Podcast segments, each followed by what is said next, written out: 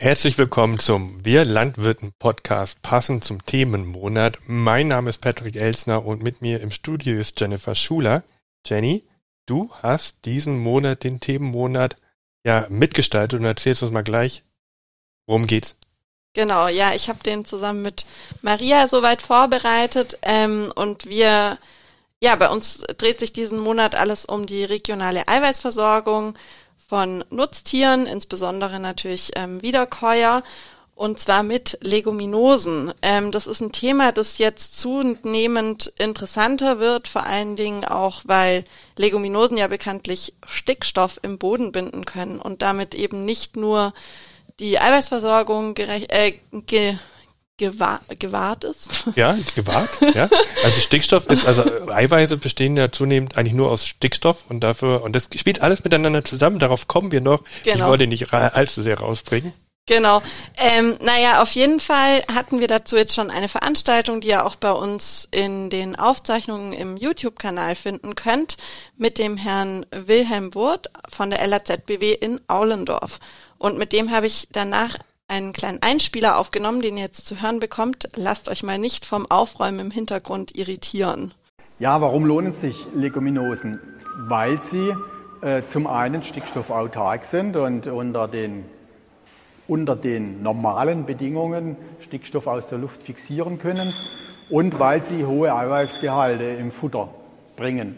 Und äh, alles Eiweiß, was wir über das Grundfutter in die Ration reinbekommen, äh, müssen wir nicht auf irgendwelchen Weltmärkten kaufen und sind damit deutlich unabhängiger in der Eiweißversorgung der Rinderbestände in Baden-Württemberg.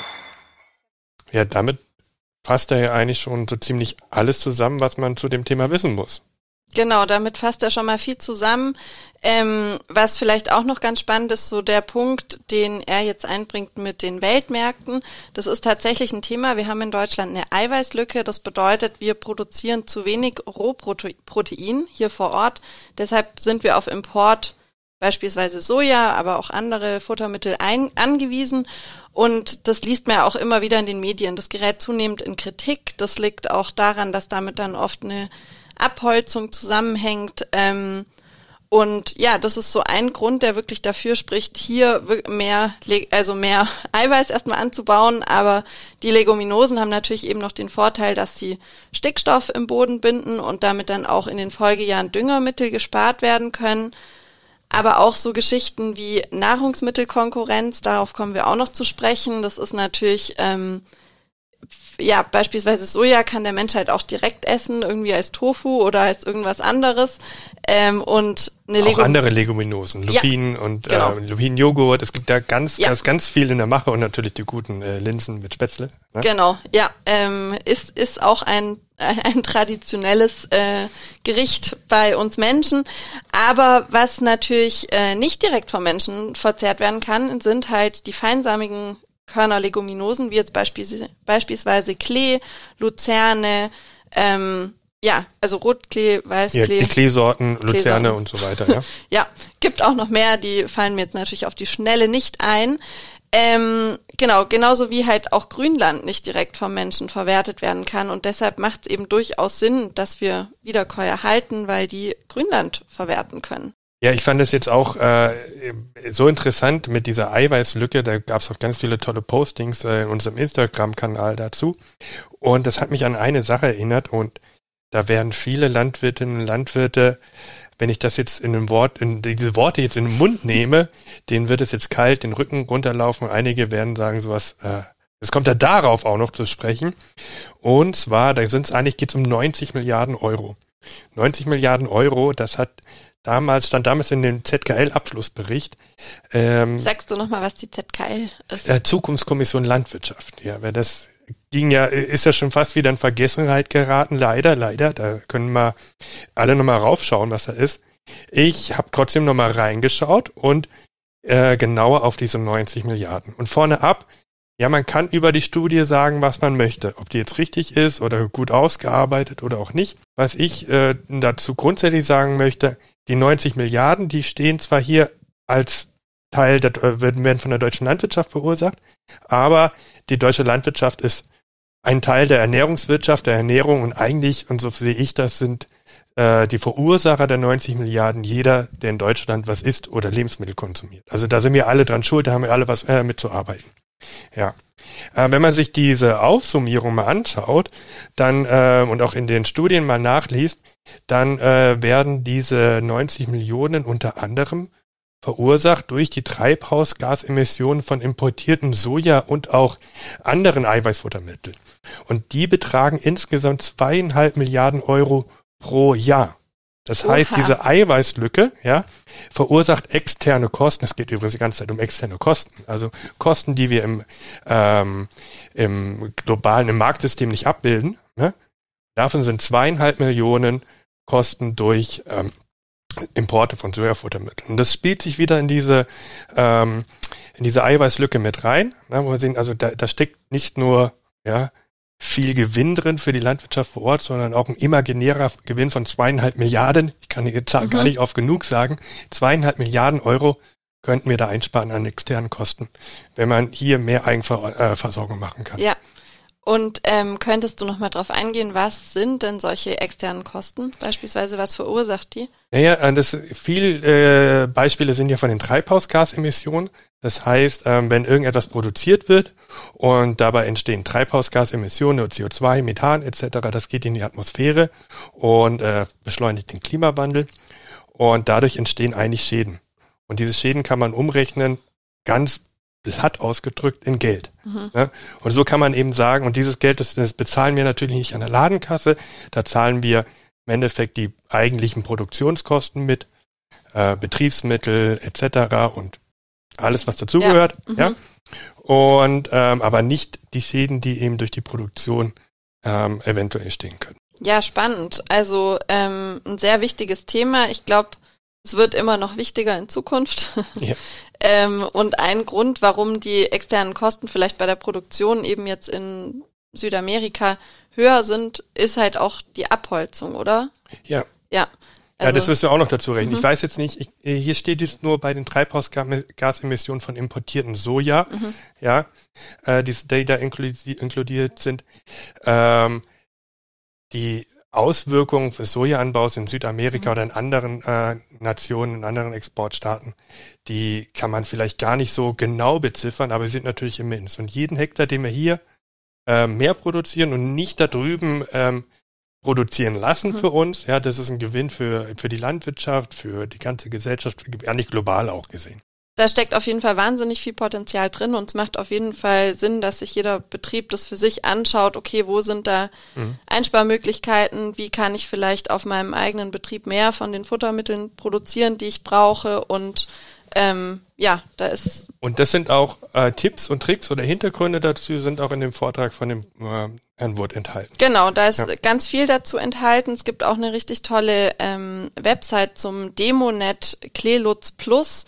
Da wird der Herr Wood euch jetzt auch noch mal kurz was erzählen dazu.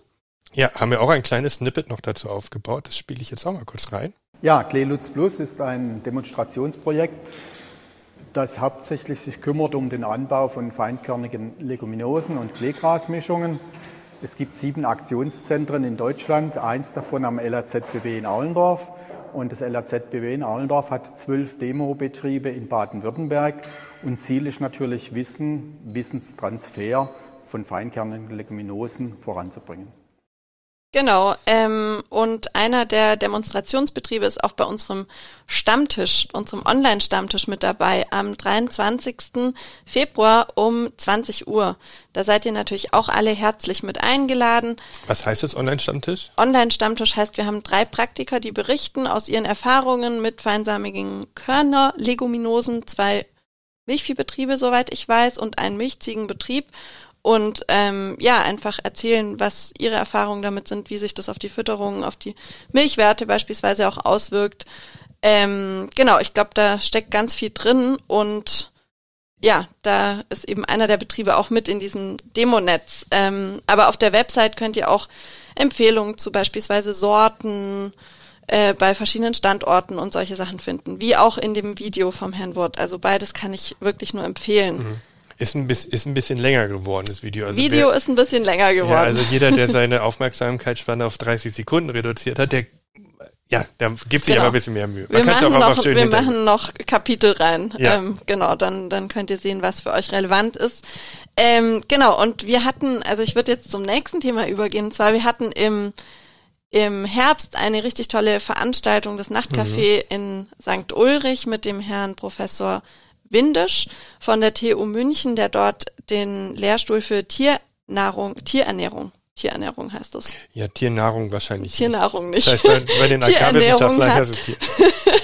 Genau. Ähm, und da eben auch nochmal wirklich, also da ging es zwar weniger um Leguminosen, aber ganz viel eben um diese Nahrungsmittelkonkurrenz. Wie ernähren wir 10 Milliarden Menschen, wenn wir dann mal so viele sind? Ähm, 10 Milliarden. Wir werden Ja, Ja. wir rasen direkt darauf ja, zu. wir rasen direkt darauf zu. Und ähm, da haben natürlich verschiedene Menschen ganz verschiedene Meinungen dazu. Und er hat aber sehr, ähm, sehr überzeugend davon gesprochen, also dass wir einfach nach wie vor Nutztiere brauchen werden. Mhm. Weil viele Empfehlungen gehen ja auch Richtung, wir müssen uns alle vegan ernähren und Gott weiß was. Aber es ist nun mal so, wie er sagt, dass 70 Prozent der Welt, also neben dem Meer vom Festland, Grünlandflächen sind. Mhm. Und bei Und- uns in Baden-Württemberg oder Südbaden sind es Ja. ja 50 Prozent immerhin, sind Grünlandflächen. Genau, Ja. ja. und teilweise Flächen, die auch also einfach zu einem großen Teil nicht als Ackerland umgebaut werden können. Unabhängig davon, genau, ja, aber unabhängig davon, was die EU dazu vorgibt. Mhm. Es ist in vielen Fällen auch einfach nicht möglich. Und ähm, um diese Flächen zu verwerten und auch einen geschlossenen Nährstoffkreislauf herzustellen, macht es halt einfach wirklich Sinn, Wiederkäuer zu halten. Und ähm, ich bin ja sowieso überzeugter Kuh-Fan. ähm, aber generell, also es ist halt einfach, ich finde es der Wahnsinn, dass es Kühe es schaffen oder Mhm. auch Ziegen aus Grünland, aus was, was wir nicht direkt essen können, ein Produkt herzustellen, beziehungsweise viele Produkte herzustellen, die wir durchaus essen und verdauen können. Und nur so können wir halt die Nährstoffe optimal ausnutzen. Mhm. Und das Thema, wie du schon gesagt hast, ist einfach bei uns ein besonders wichtiges, weil wir eben so viel Grünland haben und teilweise im Schwarzwald inzwischen auch Flächen haben, die nicht mehr so gut bewirtschaftet werden, wie es schon mal war. Also wirklich Ja. Weideflächen, die halt ähm, ist ein massives Problem. Ja. Wir haben, glaube ich, in den letzten 40 Jahren die Hälfte der äh, Raufutterfresser verloren bei uns im, in Baden-Württemberg. Das ist ein massives Problem. Ja. Der, wenn die Flächen nicht bewirtschaftet werden, dann wachsen sie zu, also Ja. gehen über in den Wald langfristig. Da gehen nicht nur äh, wertvolle Habitate verloren, sondern ja auch ein Teil unserer Lebensmittelproduktion. Und ich glaube, in dem Zusammenhang muss man auch mal äh, nochmal hinterfragen, den Beschluss vom Gemeinderat in Freiburg, ne, die ja beschlossen haben, in den städtischen Kantinen und Schulen, Kitas keine, äh, also nur noch vegetarisch. War es vegetarisch Mhm. oder vegan? nein, vegetarisch. Vegetarisch, ja. Ja. Äh, Lebensmittel äh, anzubieten, ähm, was, äh, was ein bisschen schwierig ist, äh, äh, wenn man betrachtet, dass die Hälfte dessen, was in der Region angebaut wird, halt ähm, Grünland ist, das durch Tiere ver, äh, verarbeitet wird, die nicht nur Milch geben, sondern auch irgendwo auch Fleisch ähm, erzeugen. Ähm, ja, was sagst du dazu eigentlich? Ich habe gehofft, die Frage kommt nicht. Ich habe ein bisschen eine andere Meinung. Ich denke nämlich tatsächlich, ähm, wir essen genug Fleisch. Also momentan noch. Ich meine, man weiß nicht, wie sich's entwickelt. Aber ich finde es nicht so dramatisch, wenn jetzt die Kinder, während sie in der Schule sind, Mhm. beziehungsweise in der, im Kindergarten, vegetarisch essen. Mhm. Also wenn ich mal Kinder hab und die kommen abends nach Hause, dann kriegen die halt abends Fleisch, wenn ich dazu stehe. Aber dann kann ich halt auch bestimmen, woher kommt das Fleisch. Ich glaube, oft ist es halt in Kantinen auch einfach so, dass natürlich die Projekte vergeben werden an die, an den Anbieter, der das am günstigsten machen kann. Und dann ist es halt auch so, dass das Fleisch oft Gott weiß, woher kommt und nicht gerade aus unserer Region. Da gibt's aber auch tolle Gegenbeispiele und Projekte, Mhm. die versuchen, das anders zu machen. Aber ich bin, ich wollte, ich Ja. bin da eigentlich, eigentlich ganz nah bei dir. Ne? Ja. Ähm, das Problem ist eher das Signal, die Signalwirkung, die von diesem Beschluss Ja. ausgeht. Na, das zeigt einfach, äh, Scher- äh, Fleisch ist irgendwie schlecht. Das Ja. ist diese, die Message, die bei vielen rumkommt. Ähm, auf der anderen Seite sehe ich das auch so, dass es äh, genug, dass wir genug Fleisch essen und dass die Eltern eigentlich dafür verantwortlich sind, was auf den Tisch kommt abends. Und dazu äh, dann das auch äh, den Sonntagsbraten, über den wir in dem Kontext immer sprechen, geben und dann am besten halt eben auch hochwertig aus der Region. Ne? Das Problem ist halt, dass das in dieser, in diesem Beschluss halt da eine, eine Botschaft drinsteckt, ja. die missverstanden werden ja, kann. Ja, absolut. Da stimme ich dir voll und ganz zu.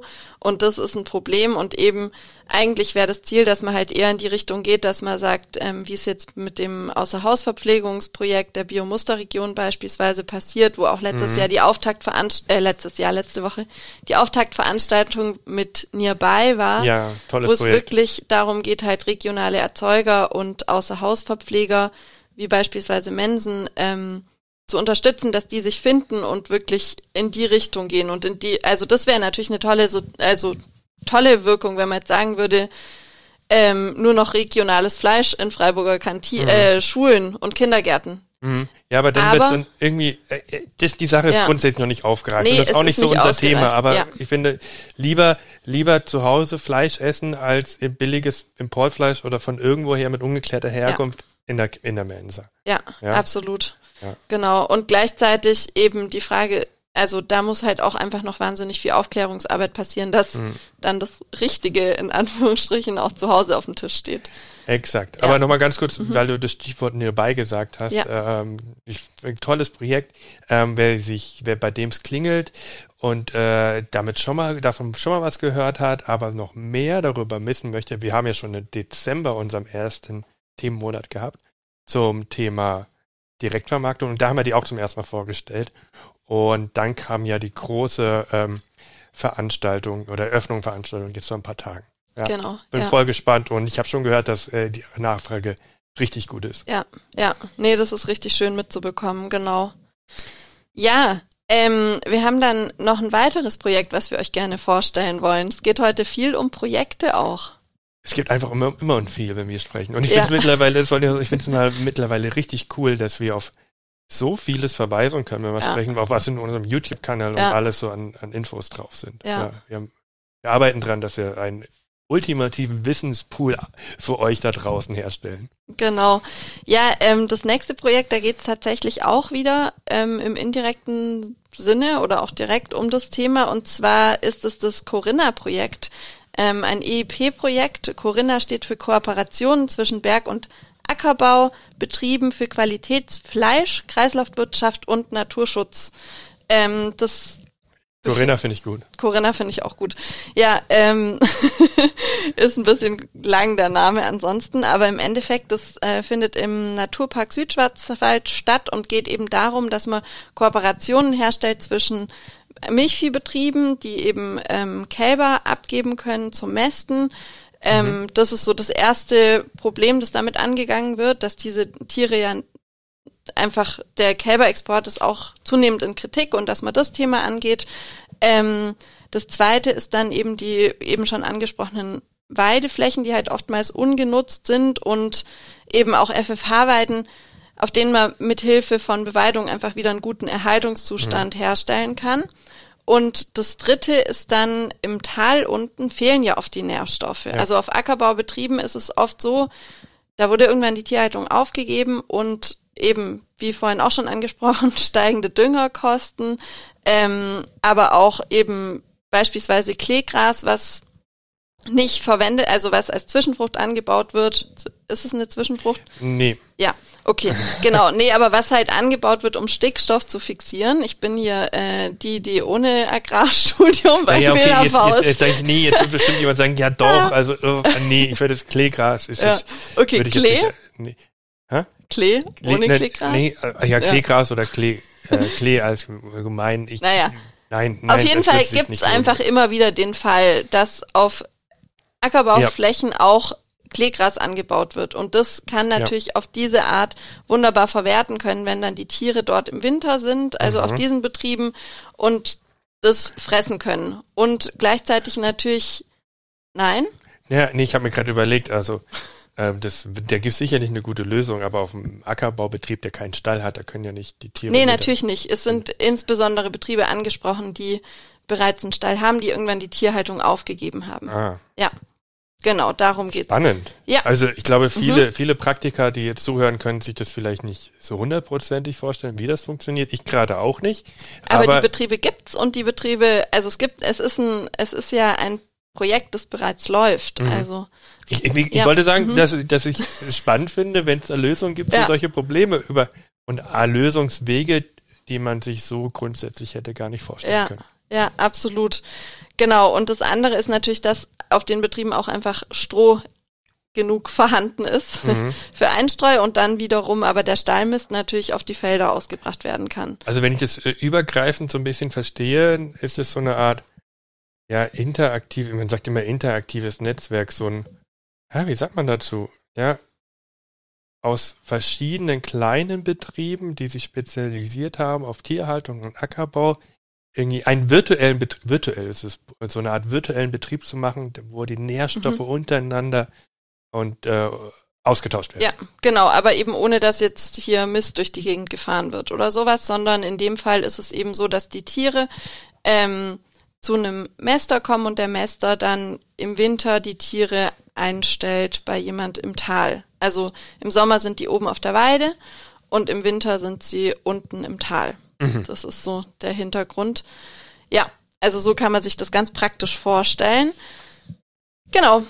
Ähm, hierfür werden sowohl Voraussetzung an, um an dem Projekt teilzunehmen, ist einerseits, dass ihr in der Gebiet, Gebietskulisse des Naturparks Südschwarzwald seid, ähm, dass ihr ökologisch wirtschaftet und ähm, genau, also wenn ihr im, im Teilbetrieb seid, müsst ihr natürlich nicht im Naturpark sein.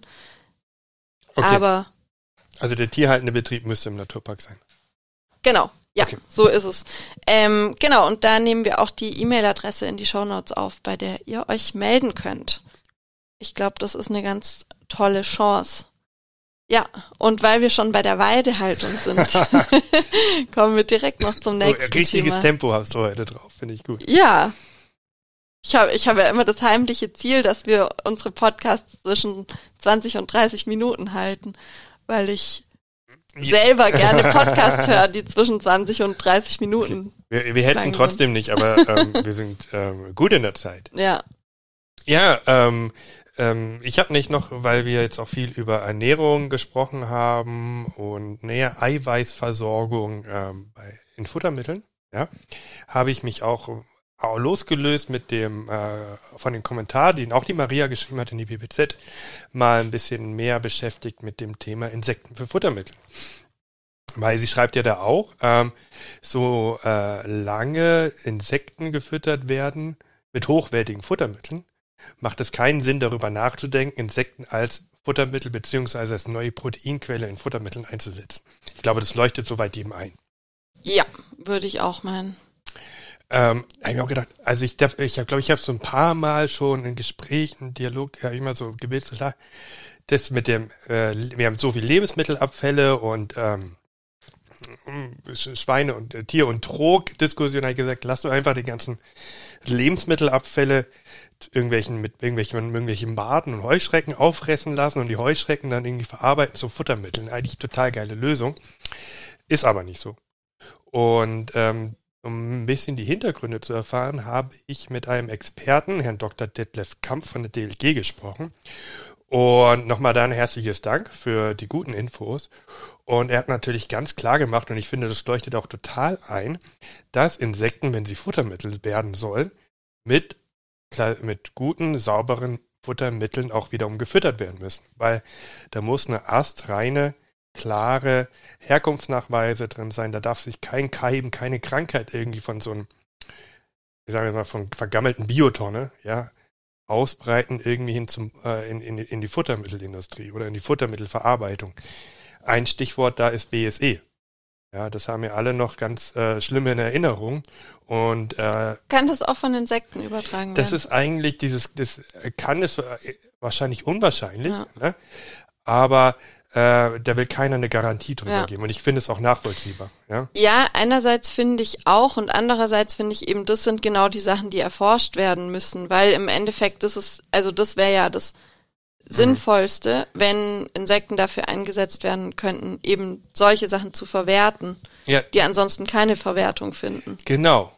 Und ähm, da sind wir eigentlich bei dem Punkt, es gibt natürlich verschiedene Möglichkeiten aus solchen Reststoffen aus der Lebensmittelerzeugung oder auch Abfällen, ähm, hochwertige Futtermittel wiederum zu machen. Man kann sich sterilisieren, ultra hoch erhitzen etc. Da gibt es Prozesse, auch da muss man mehr forschen, Logistik äh, erhöhen.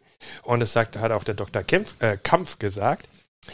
Ähm, der Punkt ist aber, wenn man aus Lebensmittelreststoffen, Abfällen über einen Prozess Futtermittel macht, dann macht es überhaupt keinen Sinn, dir damit nochmal die Insekten zu füttern, die dann wiederum zu Futtermitteln werden.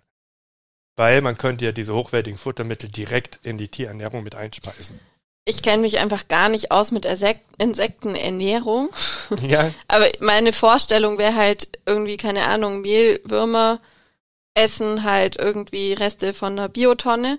Ja. Wo jetzt nicht unbedingt was, was, Eiweiß was ja, drin Gefühlt ist. tun sie es ja jeden Sommer, wenn man die Biotonne Genau. aufmacht, alles voll Mehl wird. Ja, aber das ist ja nicht unbedingt Eiweiß, was in der Tonne ist. Aber die Mehlwürmer sind ja dann Eiweiß, was wiederum verfüttert werden kann. Also das wäre für mich der einzige Nähr also Mehrwert, wenn ich da durchaus nicht Eiweiß, also wie ein Rind eben Ja, ja. aus äh, hier einer Weide Mhm, mhm, Eiweiß herstellen kann, Ja. Dass Ja. das eben genauso funktioniert über ein Insekt. Aber ich Ja, weiß genau. nicht, ob das stimmt. Das, das ist, ich, ich, ich glaube, äh, da sind wir zu wenig Experten drin. Ja. Meiner Einschätzung nach ist, glaube ich, dieser Gewinn, den du hast, also sagen wir mal, du, das, Insekt, ob jetzt Made etc. oder auch nicht, ja, frisst irgendein Lebensmittelabfall, der, sagen wir mal, sicher ist, ne? Und äh, macht daraus Proteine, die sonst für ein Schwein oder für ein Huhn nicht zugänglich Mhm, wären. Macht genau. hochwertiger raus.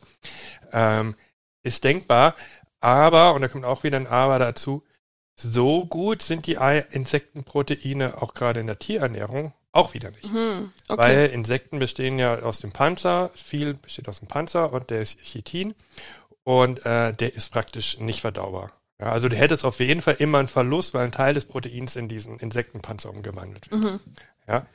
Ähm, und auch ist die Aminosäurenzusammensetzung, hat er, äh, steht auch auf der DLG-Webseite, nicht so ideal für die Tierfutterung, beziehungsweise die äh, Zusammensetzung von den Proteinen aus Soja oder anderen Lego aus pflanzlichen Proteinen ist wesentlich besser als das, äh, was Insekten liefern könnten. Plus, dass wir natürlich viel mehr auf unseren Ackerflächen mengenmäßig produzieren können, als wir jetzt und auch in nahe absehbarer Zukunft mit in Anführungszeichen solchen Insektenfarben Mhm. produzieren können. Ja? Also die Mengen sind kurz- und mittelfristig überhaupt gar nicht verfügbar und äh, das gibt da überhaupt, im, es gibt eigentlich ist das kein Vergleich zu dem Potenzial, was uns die äh, pflanzliche Proteinversorgung liefern Ja. würde. Ja? Also ich muss sagen, ich bin da ja ein bisschen erleichtert.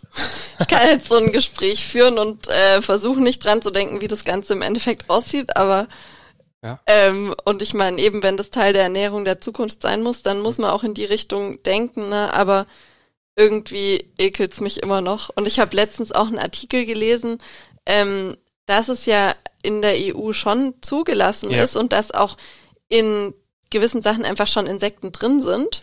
Was mich zum Beispiel schockiert hatte, waren Schokobons. Habe ich nicht gewusst. ja, aber es gab ja schon, es gibt, gibt ja schon immer diese, dieser komische äh, Blattlaus, die äh, Ja, die Farbe- Färb, ja, ja, aber die Färb, äh, das ging nicht um die Blattlaus, das ging um irgendwas anderes. Ich bin mir da ehrlich gesagt nicht so sicher. Ähm, das, was in den neuen Verordnungen, das ist noch nicht so ganz durchdacht. Also da gibt's noch nicht genau, ist noch nicht klargelegt, wie bewusst das Lebensmittel zertifiziert also wird. meine, Also meine was muss da hinten draufstehen? Ja, aber meine Mitbewohnerin hat auf jeden Fall schon einen Proteinriegel gekauft, in dem auch Insekten enthalten waren. Ja, und stand's drauf, dass Insekten drin sind? Nicht vorne, das stand dann in der kleinen Beschreibung. Aber ist, ist ja in Ordnung, ist ja gut, ähm, jeder wie er will und im Endeffekt, man schmeckt's nicht. Es ist nur irgendwie Mhm. nach wie vor eine, eine Vorstellung, die mich halt irgendwie graust. Ja, aber bei, ich glaube, von der Ja. Vorstellung müssen wir uns vielleicht auch so ein bisschen äh, lösen. Oder halt auch nicht, weil in der Tierernährung zumindest macht's vielleicht gar nicht so Ja. viel Sinn, wie man erstmal denken würde. Ja. Und Aber jetzt mal losgelöst davon, Mhm. ich meine, äh, wir alle lieben Kühe und Rauffutterfässer, Mhm. wir lieben auch unsere heimischen Schweine und Kühe und alles, äh, was da auf den Höfen oh, nicht kreucht und fleucht, sondern blökt, mäht und grunzt und gackert. Ähm, nämlich für die Humanernährung macht es durchaus Sinn, mehr über Insektenhaltung nachzudenken. Ja? Mhm. Weil im Vergleich, so sagt die Welternährungsorganisation, ich lege natürlich nicht die Hand ins Feuer, dass das stimmt, aber es könnte so in die Richtung gehen, dass äh, für die Zucht und Produktion von ähm, Insekten braucht man bis zu zwölfmal weniger Futter im Vergleich zu Rindfleisch. Und das heißt auch, und sogar nur ein Hundertstel der Treibhausgase werden erzeugt, äh, wenn ich ähm, Proteine mit Insekten verfüttert, ja. äh, erzeuge. Ne? Da möchte ich aber wieder zurückkommen auf den sehr äh, den Herrn Doktor, äh, Herrn Professor Windisch. Mhm. Und auch auf einen Artikel, den wir letztens in der BBZ hatten, der auch noch auf Wir Landwirten erscheinen wird, dass es halt immer darum geht, was misst man jetzt an Effizienz? Eben, es ist auch die Frage, wie viel wird da gerechnet ja. ähm, in der Herstellung von Rindfleisch an gefütterten Eiweiß, weil das kommt halt dann darauf an natürlich, möchtest du, dass das Rind schnell wächst oder geht es darum, ähm, dass die irgendwie Grünland verwerten? Und wenn das Rind eben Grünland verwertet, dann macht es vielleicht durchaus Sinn und dieses zwölfmal besser ist gar nicht unbedingt so. Also ich glaube, da gibt es immer ganz arg viele Faktoren. Ja, jetzt denke ich auch ganz doll an äh, mhm. äh, den Podcast Der Kuh ist kein Klimakiller, mhm. den ich mit der Anita Edel aufgenommen habe. Ja. Ähm, ich finde es, hast du recht, hast du recht. Auch ich bin hier auf so auf den Vergleich äh, mhm. Gedöns reingefallen. Ja, ähm, ich habe neulich was gelesen, wenn du irgendwas Wunderbares kaputt machen möchtest, dann vergleich es mit etwas mhm. anderem. Ähm, ich glaube trotzdem, dass es, dass der Potenzial drin steckt mhm. in der in Insekten. Glaube ich auch. Ja. Ähm, egal wie oder wo und dass du sie wahrscheinlich gut irgendwo in unser Ernährungssystem einfügen kannst. Äh, vielleicht nicht als Delikatesse, mhm. als Beimischung. Und ich sag, äh, wenn diese komischen verkorksten, und ich nenne sie jetzt wirklich verkorksten Burger Patties bei großen Fastfood-Ketten, ob die jetzt auf Turnmatten sind, aus Insektenprotein oder aus Rindfleisch, das Unterschmeckt, äh, Unterschied schmeckt bei denen wahrscheinlich keiner mehr. Okay. ähm, ja.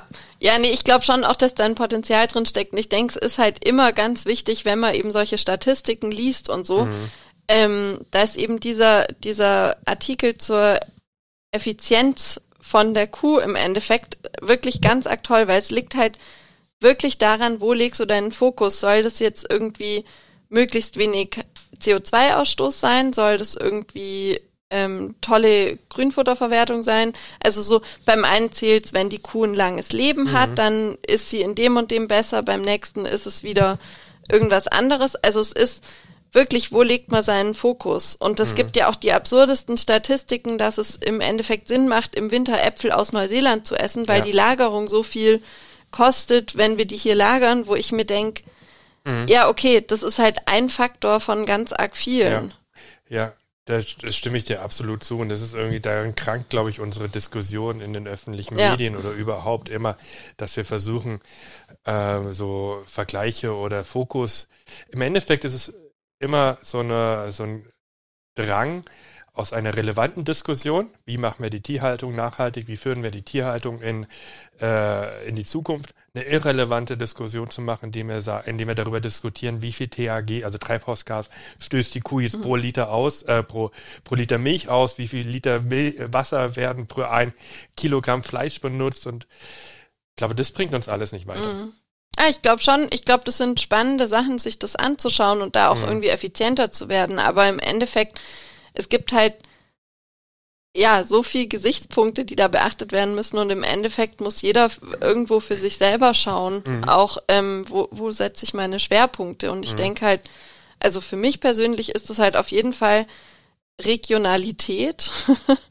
ähm, mhm. in der Ernährung und eben, äh, ja, wie wir vorhin schon besprochen haben, für andere ist es irgendwie vegan, für den nächsten ist es das und ich glaube im Endeffekt aber was halt toll wäre, wäre, wenn sich mehr Leuten in unserer Gesellschaft mit Ernährung beschäftigen. Ja, ja, das stimme ich dir auch zu, ja.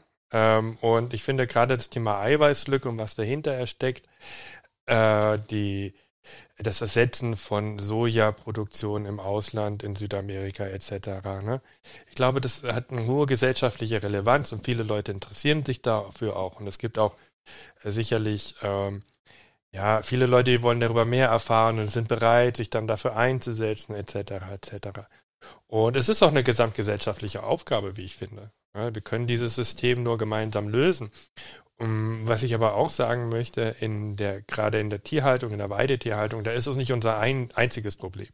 Ja, und es gibt auch Probleme, da schaut man eine Gesellschaft lieber weg oder sucht nicht oder will die Lösung gar nicht wissen. Und für mich ist da ein Problem gerade in der Weidetierhaltung auch das Thema Wolf.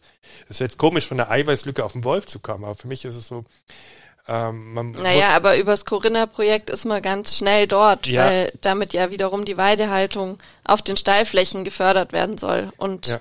da sind wir also, direkt beim Problem. Ja, genau, aber man ist immer direkt beim Problem, aber das ist, da war bei, sind wir bei einem Problem, äh, das auch gesellschaftlich gelöst wird, bei dem man aber nicht so, ich finde, nicht so offen über Konsequenzen und Lösungen etc. nachdenkt. Weil sie auch viele, für viele einfach unschön ist. Ne? Und die, weil eine, eine Lösung kann und ist wahrscheinlich auch, dass irgendwann mal ein Wolf hier in äh, Südbaden oder überhaupt mal erlegt werden muss, geschossen werden muss, weil er ihm Probleme verursacht.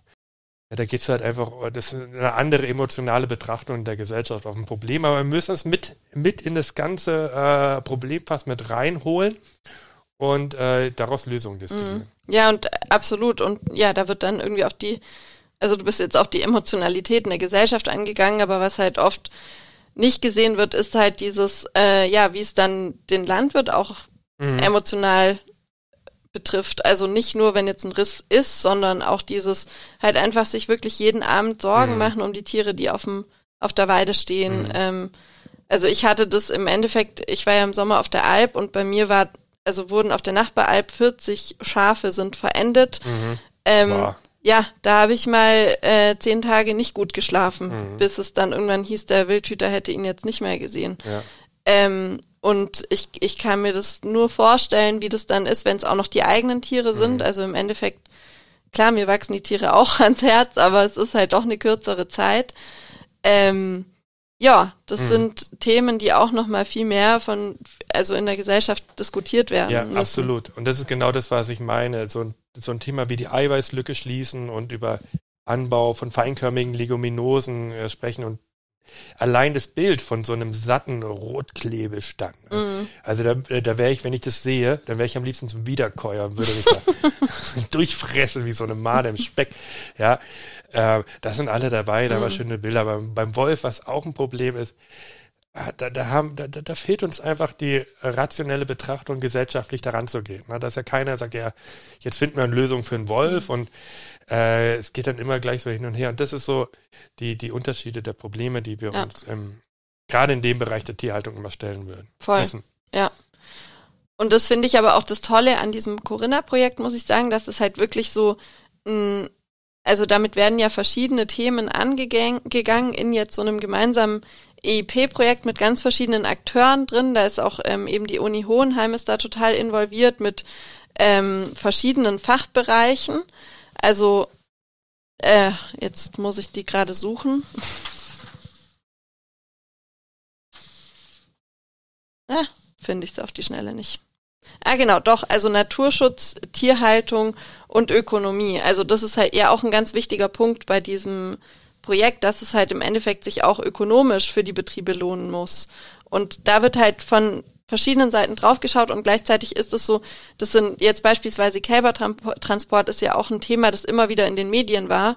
Ähm, genauso dieses Erhalt von FFH-Wiesen äh, und so weiter und so fort. Also es sind so Themen, die irgendwo gesellschaftlich relevant sind und ja. da sucht man nach einer Lösung. Und ich meine, ja, das ist in dem Fall jetzt mit Sicherheit einfacher als beim Wolf, ja. aber ähm, ja, ich finde, das ein, hat auch wirklich so einen Vorbildcharakter, wie man da eben vorgehen kann, um ähm, da geht es dann auch ja, um sowas wieder. wie Gemeinwohlleistung oder ökologische Leistung, was ja im Endeffekt, oder? Habe ich das richtig verstanden? Gemeinwohlleistung. Also ökologische, ökologische Leistung, also Leistungen, wie die zum Beispiel in der Grünlandhaltung äh, erbracht werden, wenn jetzt äh, Grünland gepflegt wird mhm. und äh, der Boden CO2 speichert, dann ist das eigentlich eine Gemeinwohlleistung, eine ökologische Leistung, die der Landwirt eigentlich durch seine Bewirtschaftung erbringt, plus Offenhaltung der Kulturlandschaft etc. Ja.